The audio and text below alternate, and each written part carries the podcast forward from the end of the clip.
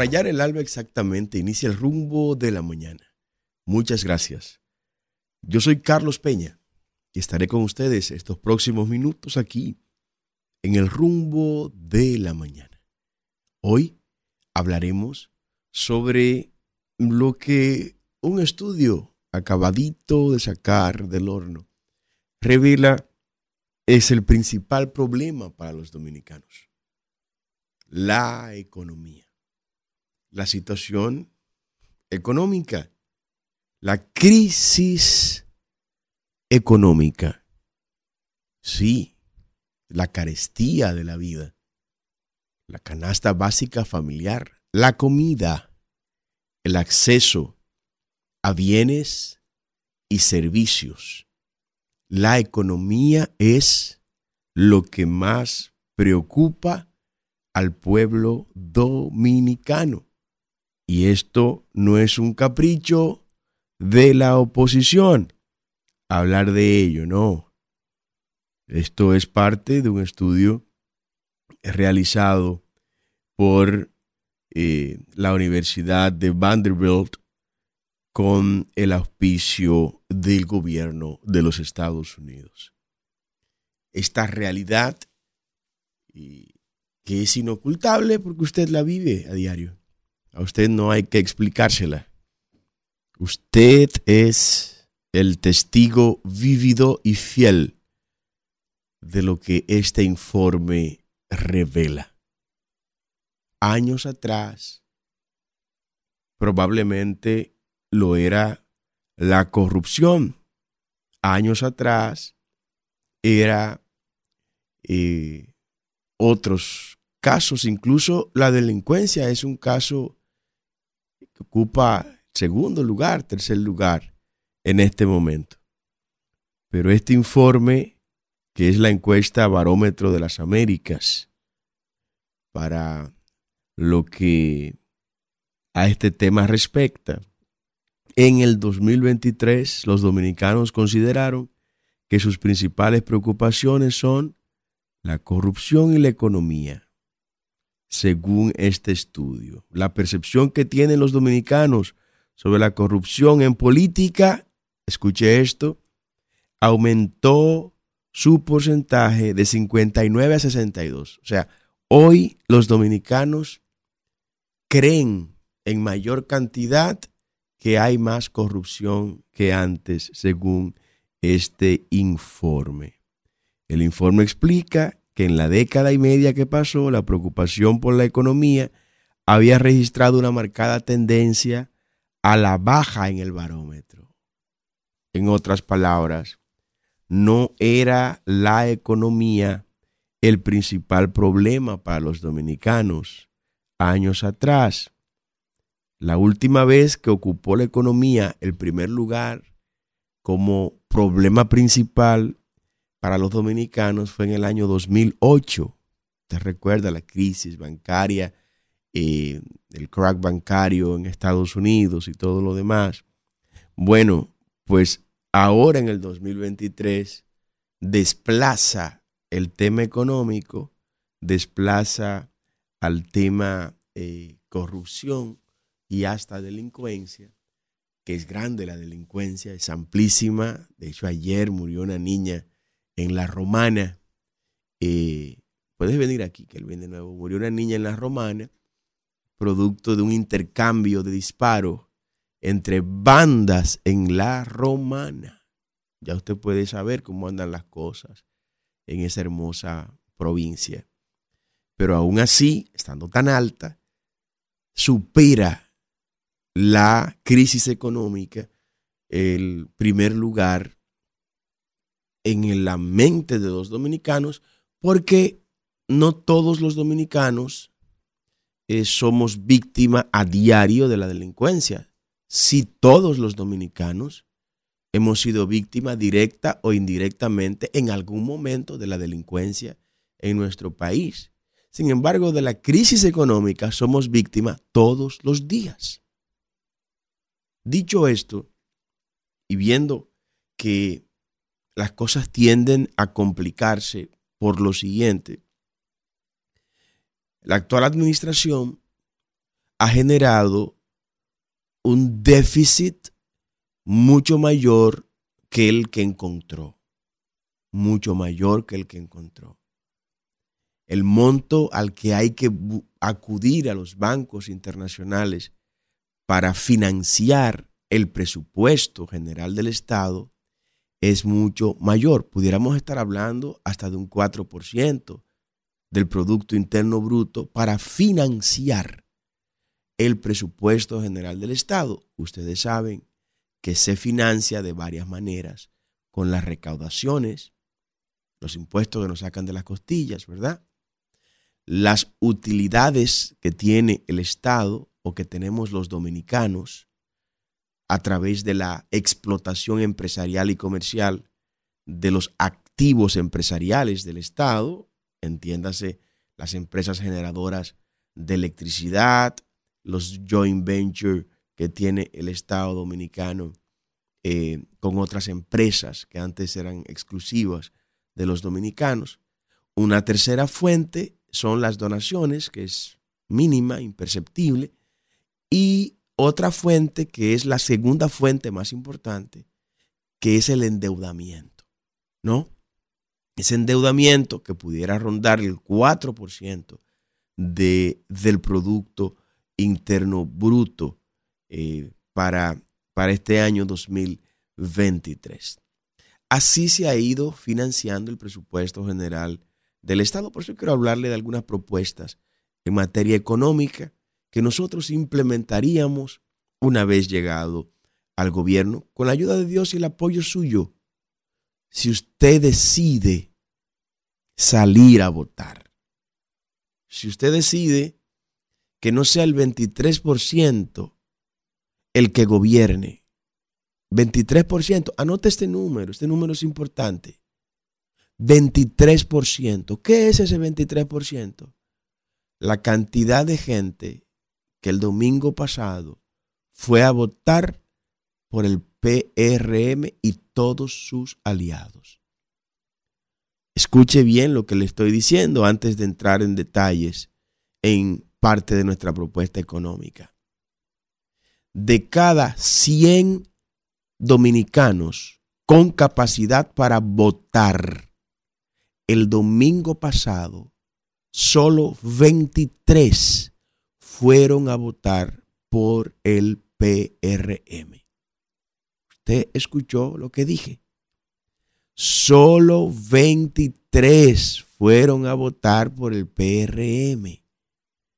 O sea, que hay casi un 80% de los dominicanos que no votó por el PRM. Esa es la verdadera encuesta. La encuesta que en este momento usted ve que se publique y que diga que el PRM tiene más y sus aliados, no solo él, sino el PRM y sus aliados. Toda encuesta que diga que el PRM y sus aliados tienen más de un 23%, están sencillamente mintiendo. Porque el dato más fresco que tenemos, que es el de, de estos días que han pasado, fue ese proceso electoral del domingo pasado. Y ese proceso electoral dice que de cada 100 dominicanos que son encuestados científicamente, pues 23, solo 23 votan PRM.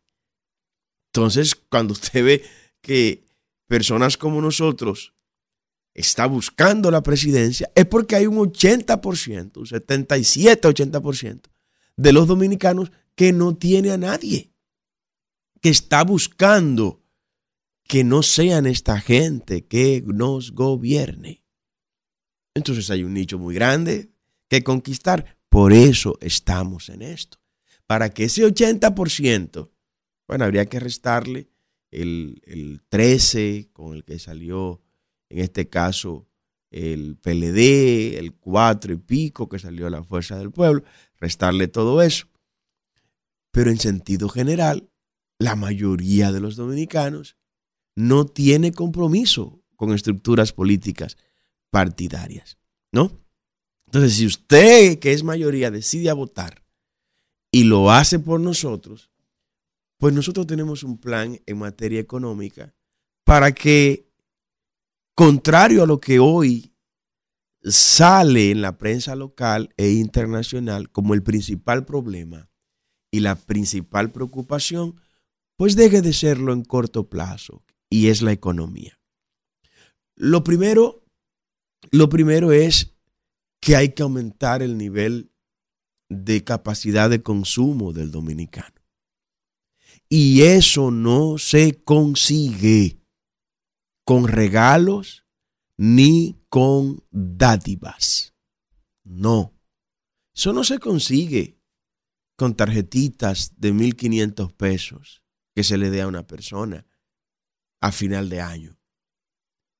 Eso no se consigue con miserias y migajas que se le entregue a un segmento poblacional con el único propósito de tener esa masa electoral cautiva para el día de las elecciones. Eso no se resuelve de esa manera.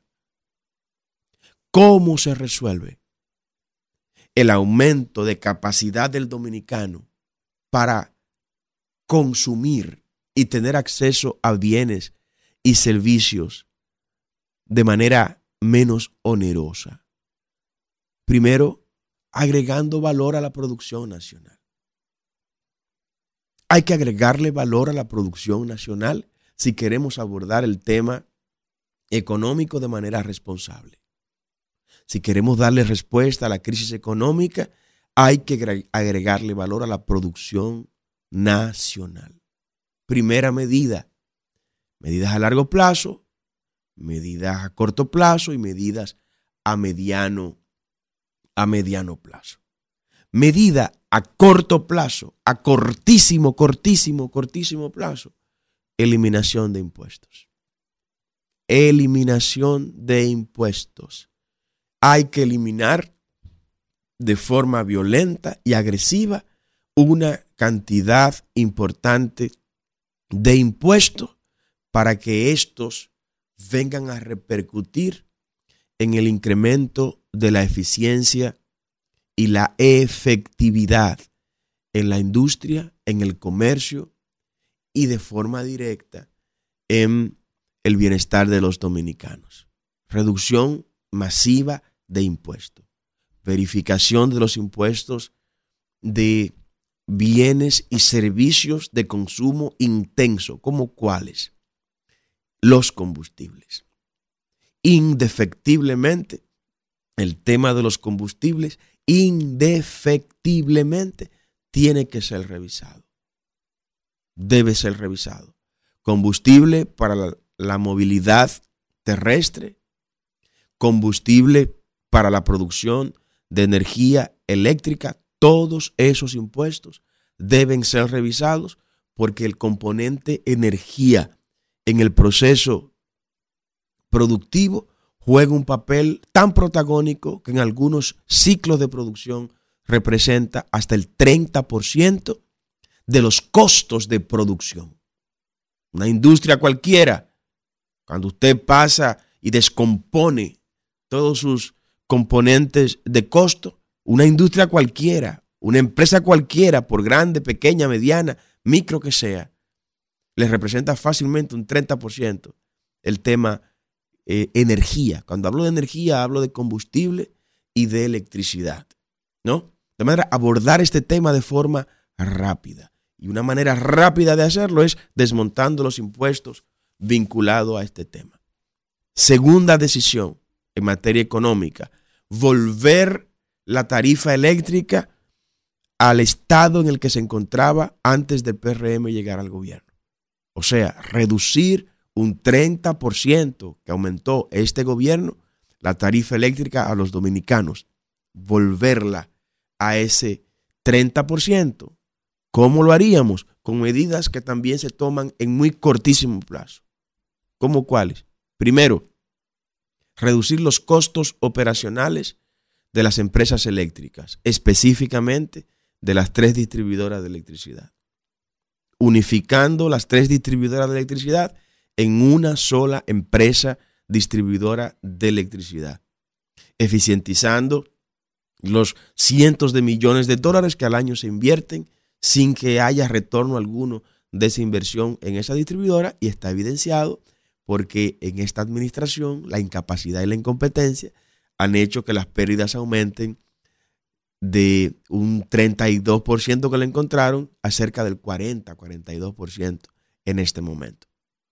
Medidas inmediatas a tomar en ese sentido en materia energética, revisar los contratos de corto, mediano y largo plazo de compra de energía, desmontar el pago por capacidad que hoy se paga, por ejemplo, en empresas como la barcaza de la corrupción que trajo este gobierno y que instaló ahí en los negros de Asua, desmontar también el, ese contrato de la barcaza de Boca Chica, que también hay que pagarle cargo por capacidad. Entiéndase, estando apagadas, hay que pagarles. Revisar las otras generadoras de electricidad que estén en semejante eh, condiciones y desmontar también el cargo por eh, capacidad revisar las concesiones hechas, especialmente en Manzanillo, en Montecristi, eh, evaluar el nivel de corrupción que hubo en esas adjudicaciones, dar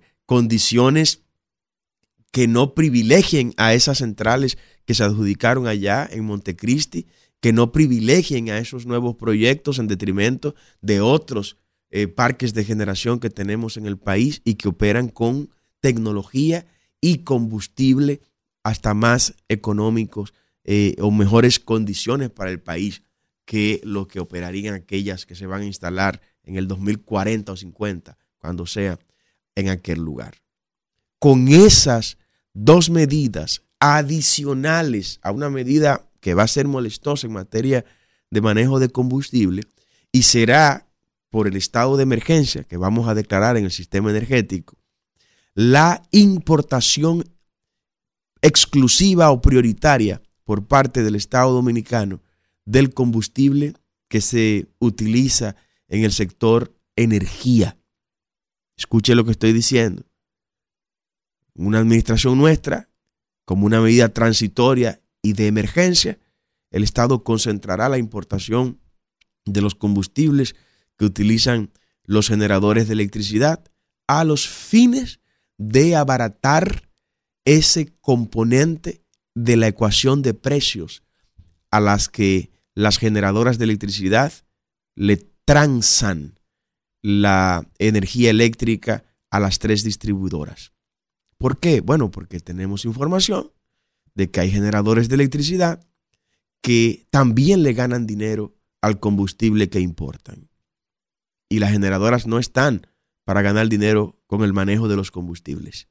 Sus beneficios están en la conversión energética del combustible en electricidad. Por ese proceso de conversión es que las generadoras deben ganar dinero, no por la importación y el manejo de combustible. Por ese concepto hay 250 millones de dólares que nos estaríamos ahorrando, más 250 millones de dólares que nos estaríamos ahorrando con el tema de la eh, revisión del cargo por capacidad o el pago estando apagadas esas generadoras. Todo esto va a repercutir en la reducción de los costos de producción de nuestro sector empresarial. Porque no es lo mismo el producir un determinado rubro pagando una energía eléctrica con un 30% de incremento que el que le bajemos ese 30%. Va a salir más barato el producto que se está, el rubro que se está produciendo, lo que aumentará la competitividad de nuestro sector eh, productivo. Eso inmediatamente se va a dejar sentir en la canasta básica familiar. En materia económica, hay que inmediatamente impactar la canasta básica familiar. ¿Cómo se impacta la canasta básica familiar? Reiteramos, aumentando la producción, aumentando la producción. Vamos a especializar los fondos que deja como beneficios cada mes el Banco de Reservas para incentivar la producción agropecuaria. En lugar del Banco de Reserva está, gastando millones de dólares y millones de dólares en fiesta como lo hizo en, en diciembre, pues ese dinero lo vamos a utilizar para agregarle valor inmediatamente a nuestro sector agropecuario, con importación de semillas adaptadas inmediatamente a nuestro campo, con importación de eh, eh, fertilizantes, de pesticidas libres, total y absolutamente libres de todo tipo de impuesto, de gravamen, de arbitrios, de tasa. Nosotros vamos a incentivar la exoneración total y absoluta de impuestos de toda naturaleza, locales, nacionales, municipales, así como los arbitrios y las tasas, a todos los insumos a utilizarse en la producción agropecuaria, desde equipos, maquinarias, implementos, semillas, embriones, todo lo que haya que importar para reavivar nuestro sector agropecuario estará libre total y absolutamente de todo tipo de gravamen. Ampliaremos, o más bien implementaremos inmediatamente el proyecto Cero Tarea de Tierra Ociosa. Son medidas de mediano plazo y vamos a eh, priorizar con los productos de ciclo corto, productos que en dos meses, en tres meses, ya estén listos para enviarse a los mercados locales y los mercados internacionales. Eso va a hacer que el campo reviva. A revivir el campo aumenta la producción agropecuaria. Al aumentar la producción agropecuaria, el abastecimiento es mucho mayor y la tendencia económica evidentemente está en que a mayor cantidad de un producto en un determinado mercado, el precio unitario de ese producto tenderá a la baja, a una baja razonable, a una baja que permita que el productor agropecuario vea dinero, vea riquezas, pero que también el ciudadano dominicano tenga acceso en condiciones favorables a esa producción. Próxima medida en materia económica inmediata, el limitar las exportaciones de materia prima. Materia prima producida en República Dominicana, cero exportaciones hasta nuevo aviso para que se le agregue valor en República Dominicana. Pongamos nombre y apellido. El cacao que se produce en Yamasá, que se produce en la provincia de Duarte y en otros lugares de la República, no, no puede sacarme una sola mazorca de cacao de República Dominicana como mazorca. Adiós Suiza, adiós, no más cacao nuestro como materia prima para exportación. Se va a manufacturar en República Dominicana. Y ese cacao, convertirlo en producto terminado en nuestro país. Hablemos de los minerales, ya hablé de un rubro eh, agrícola y eso va a pasar con los demás rubros agrícolas. Pero hablemos de los minerales. Cero mineral exportado como materia prima de República Dominicana. Para, para, activar la economía dominicana y convertirla en una verdadera economía vivible y viable, hay que agregarle valor a nuestra materia prima. Nuestro oro exportado por Barrigold no será exportado en lingote ni en doré como hasta ahora se hace. No habrá que manufacturarlo acá. Vamos a seguir la ruta de nuestro oro. Vamos a ver dónde llega. Tenemos información que llega a Canadá, que llega a parte a Suiza, llega a otra parte a Australia. Y allá entonces se manufactura nuestro oro. Y con nuestro oro, esos países tienen una demanda tan grande de empleos que hasta ponen anuncios en otras naciones invitando a profesionales de determinadas ramas a trabajar en esos países, porque ellos tienen el pleno empleo. Tienen tanto empleo, tanto empleo, que necesitan mano de obra de otros países para poder abastecer la demanda de empleo con nuestro oro, con nuestros minerales. Pues eso se acabaría en un gobierno nuestro. Le agregaríamos valor a nuestros minerales, a nuestra bauxita, a nuestro ferroníquel, a nuestra plata y a las tierras raras que puedan aparecer en nuestro, en nuestro subsuelo. De forma que esas empresas que utilizan nuestro oro para la fabricación de piezas de joyas, de relojes de, alto, de alta gama, de tecnología aeroespacial que utiliza de manera muy intensa el oro dominicano, de la fabricación de dispositivos que van al interior del cuerpo humano, que tienen alto componente de oro, la fabricación de dispositivos de transmisión de voz y data, como son los aparatos celulares que tienen oro, los aparatos celulares, porque el oro, después del grafeno, es un mineral o el mineral por excelencia en materia de conductividad, de calor, de información, de data y de voz. Y eso lo tenemos nosotros. Sin embargo, no se nos agrega valor en República Dominicana. Por esa vía también se dinamizaría la economía. Una medida inmediata a tomar es el incentivo real, real y efectivo de la construcción de viviendas de verdadero bajo costo. Y cuando hablo de incentivo real, no de incentivos que estén en el aire, que estén por ahí navegando y que nadie sepa de qué se trata. La idea nuestra es poder desarrollar una industria eh, inmobiliaria de construcción de viviendas que además de ser medioambientalmente amigables, porque vamos a ser muy honestos, para abastecer la demanda de viviendas que tiene República Dominicana, que hoy ronda los 2 millones, el déficit habitacional es de 2 millones de facilidades habitacionales. Y esta administración, incapaz e incompetente, ha incumplido la promesa de construir 60 mil viviendas. Un fracaso total esta administración en materia de construcción de viviendas.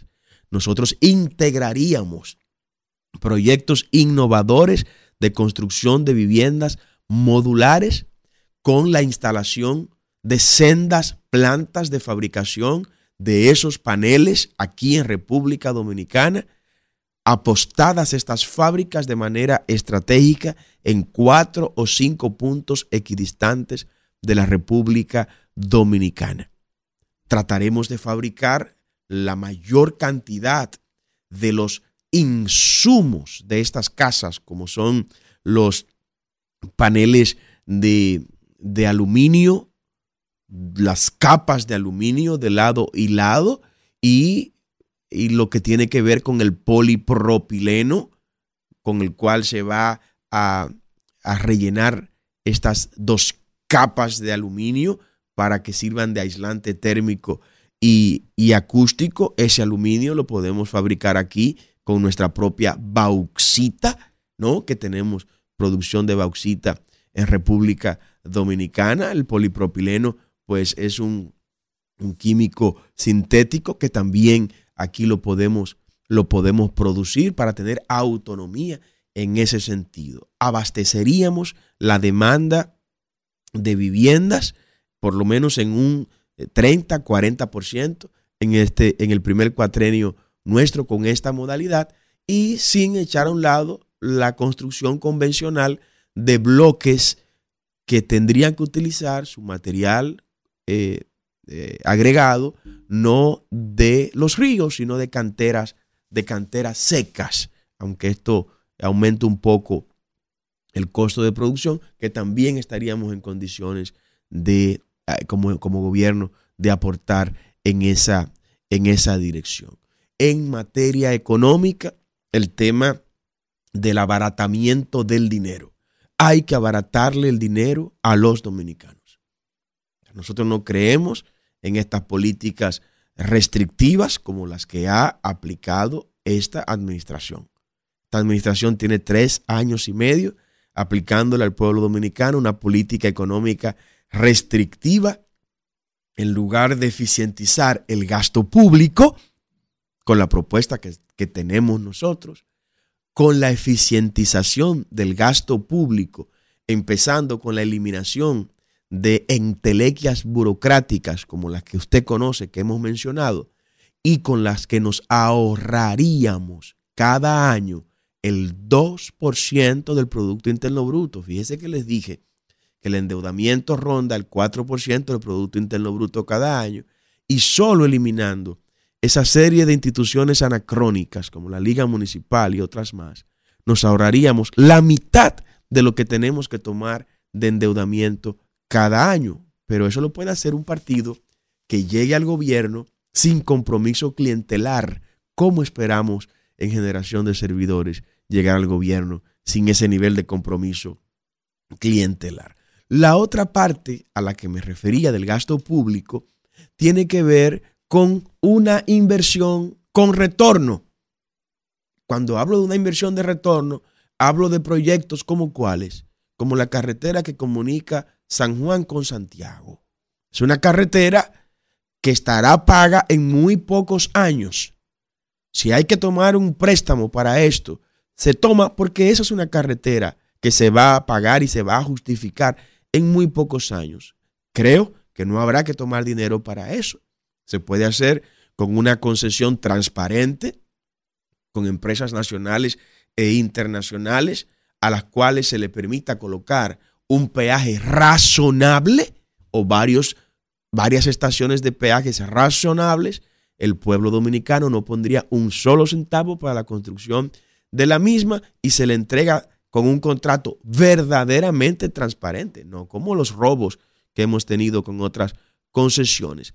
Esto va a agilizar la economía de la región más pobre del país, que es la región sur. ¿Por qué?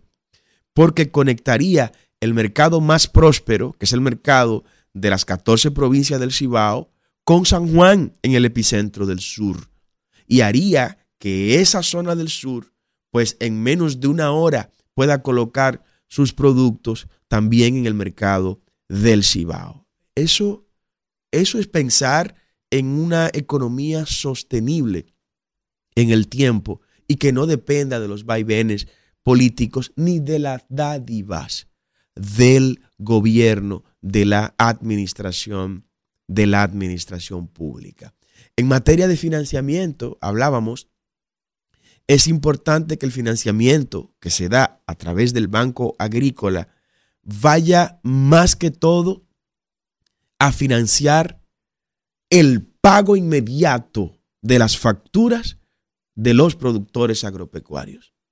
Hemos recorrido el país muchísimas veces, muchísimas veces lo hemos recorrido. Y cuando consultamos a los productores agropecuarios, su mayor inquietud no es que le presten dinero. Yo me quedé sorprendido con eso. Y me lo dicen, ingeniero, no es que me preste dinero. Yo no quiero que me presten dinero. No necesito que me preste dinero. Lo que yo necesito es que cuando mis zanahorias estén listas, yo poder cosecharla, poder colocarla en el mercado y que me den mi dinero de una buena vez. Que me paguen mi dinero inmediatamente para yo al otro día venir con mis nuevas cepas y sembrar mis zanahorias de nuevo. Para yo al otro día venir con mis nuevas semillas y sembrar mi zanahoria de nuevo.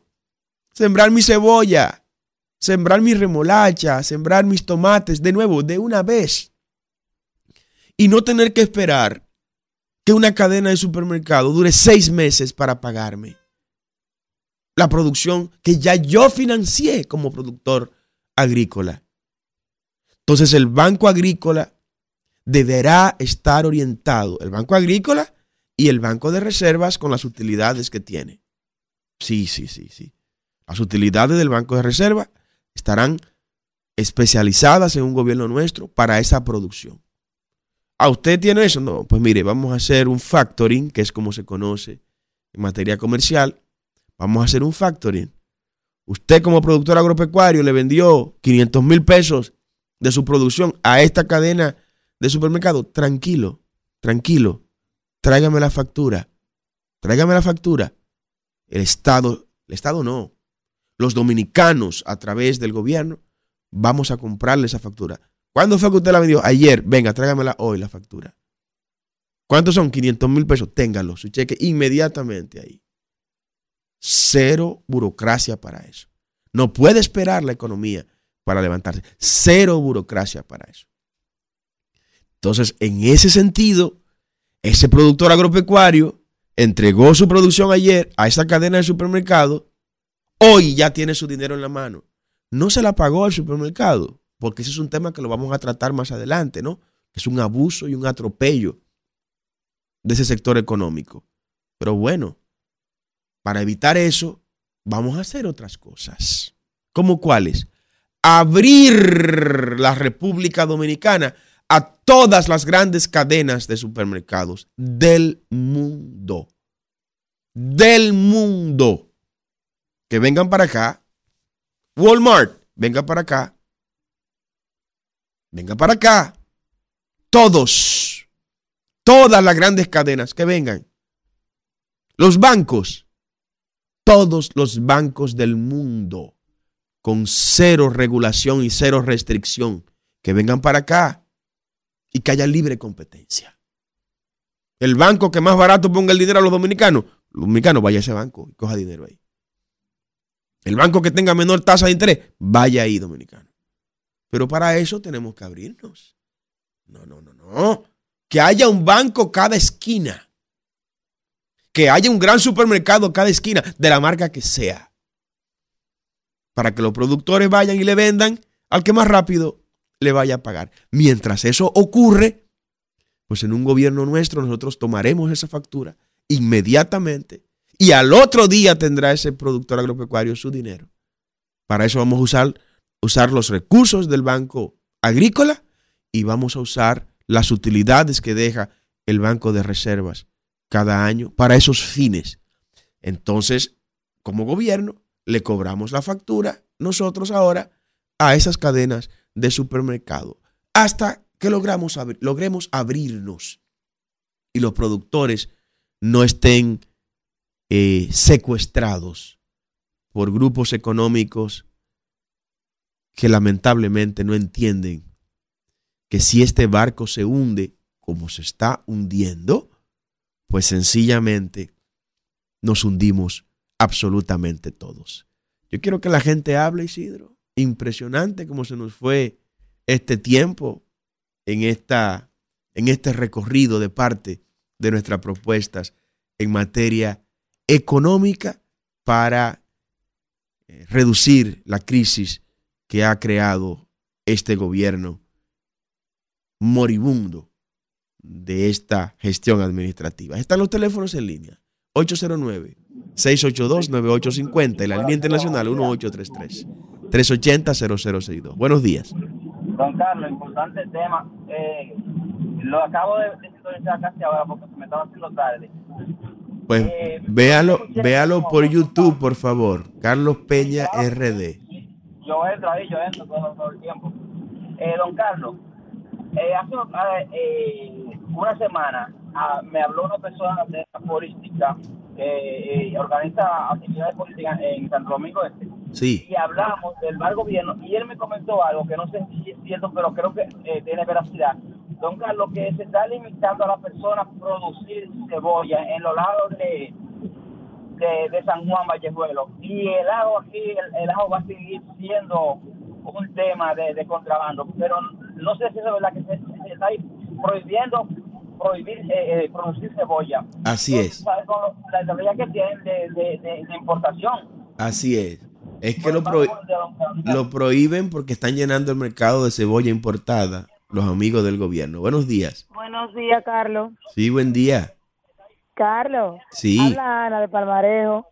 Carlos, mira, eh, una buena propuesta esa que tú estás haciendo. Gracias. El presidente Abinader también está ayudando a los agricultores del campo. ¿De dónde, Ana? Por Dios, si se lo ha tragado vivo. Es un gobierno de la élite, Ana. Buenos días. Buenos días.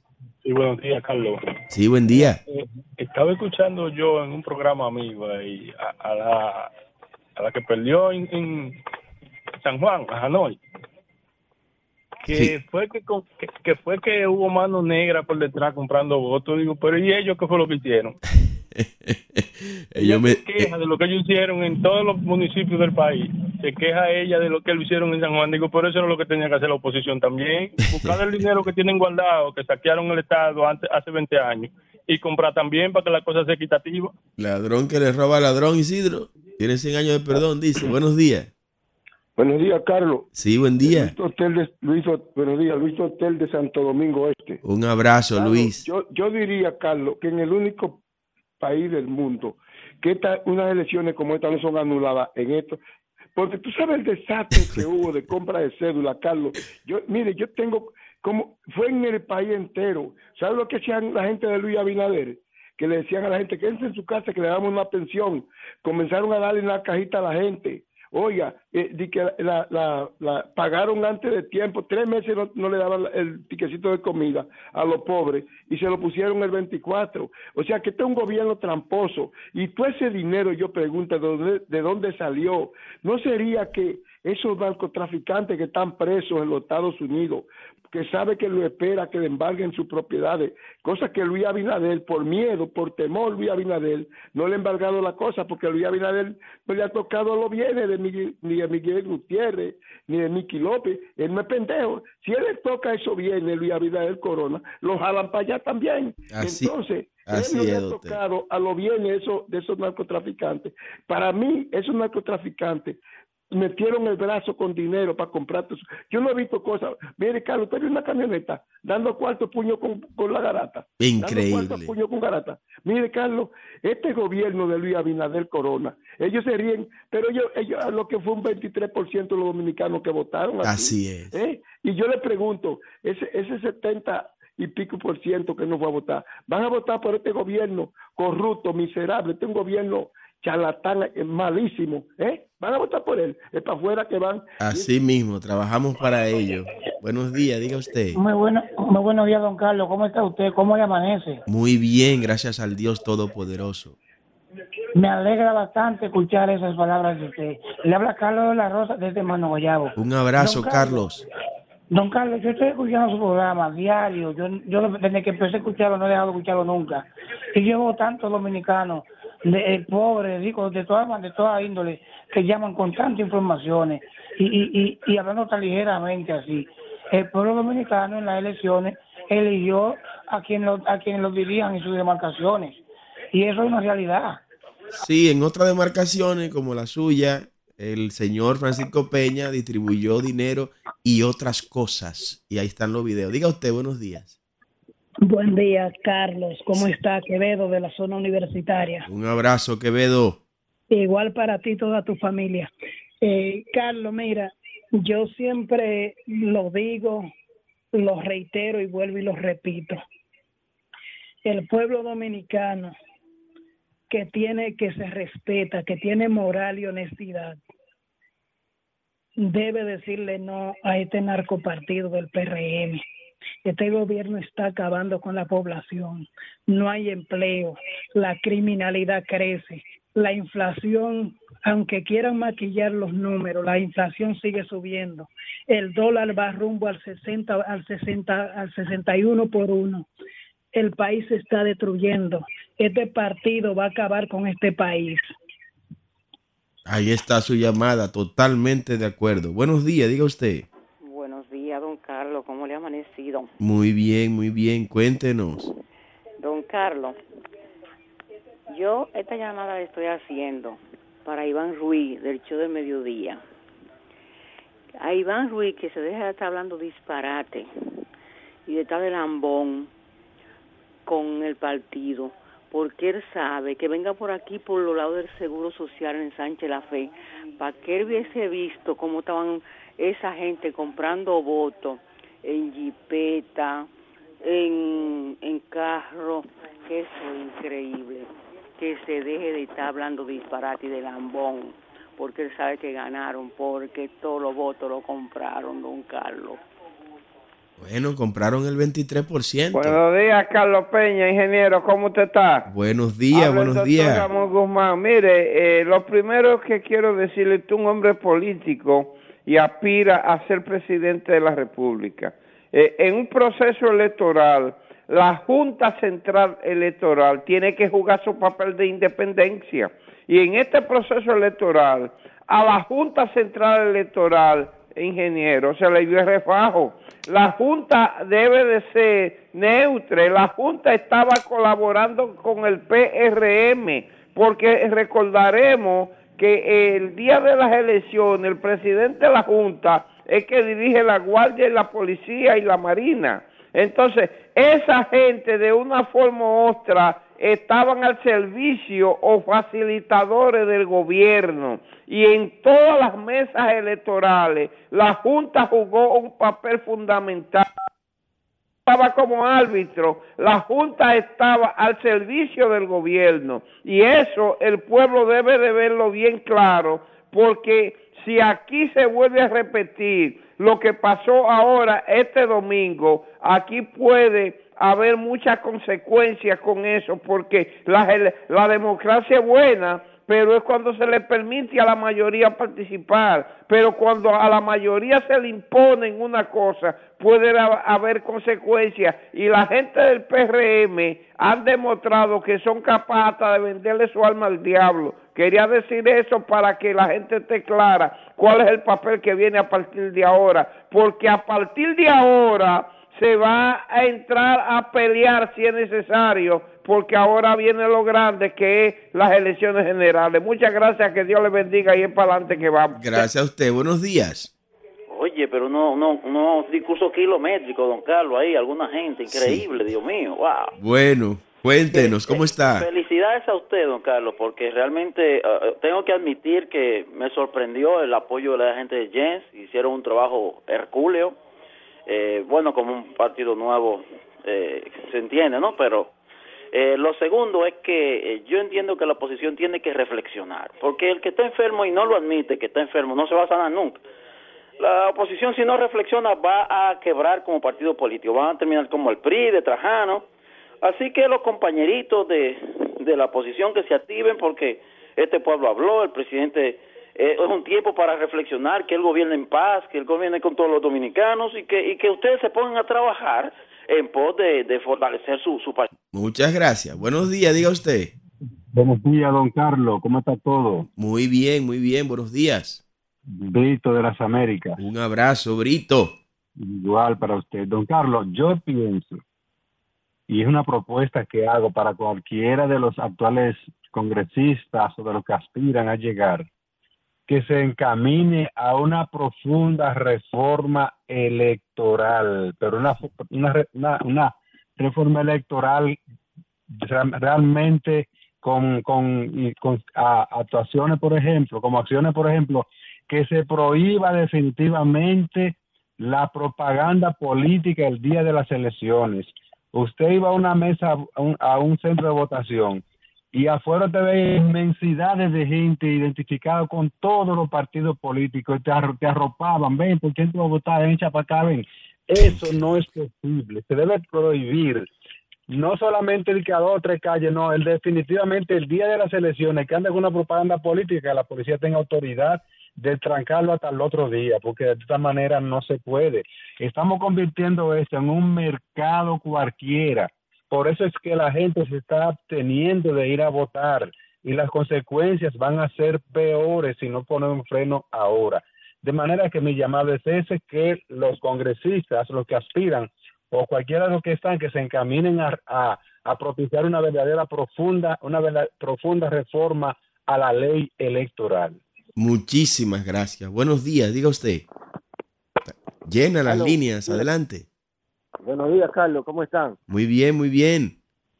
Carlos, mira, yo oigo el pueblo, que hay que la oposición, pero Carlos, oye, déjame explicarte algo, mira, nosotros, mira, Carlos, déjame decirte, me dice una persona que le dieron, que le dieron 8 mil pesos para ir a votar y, su, y lo llevaron, oye, Carlos. 8 mil pesos para votar.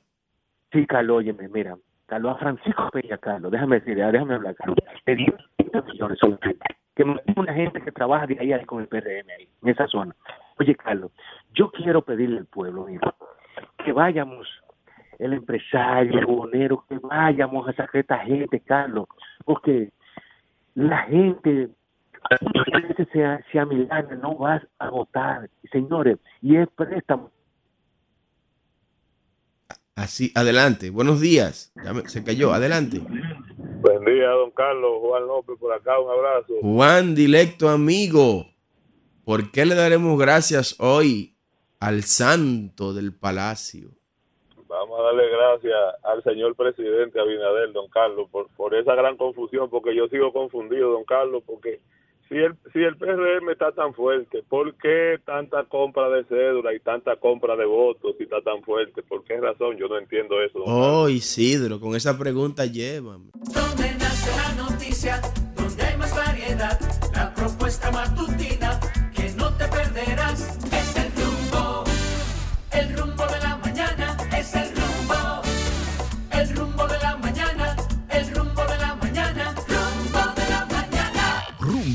98.5, una emisora RCC Media.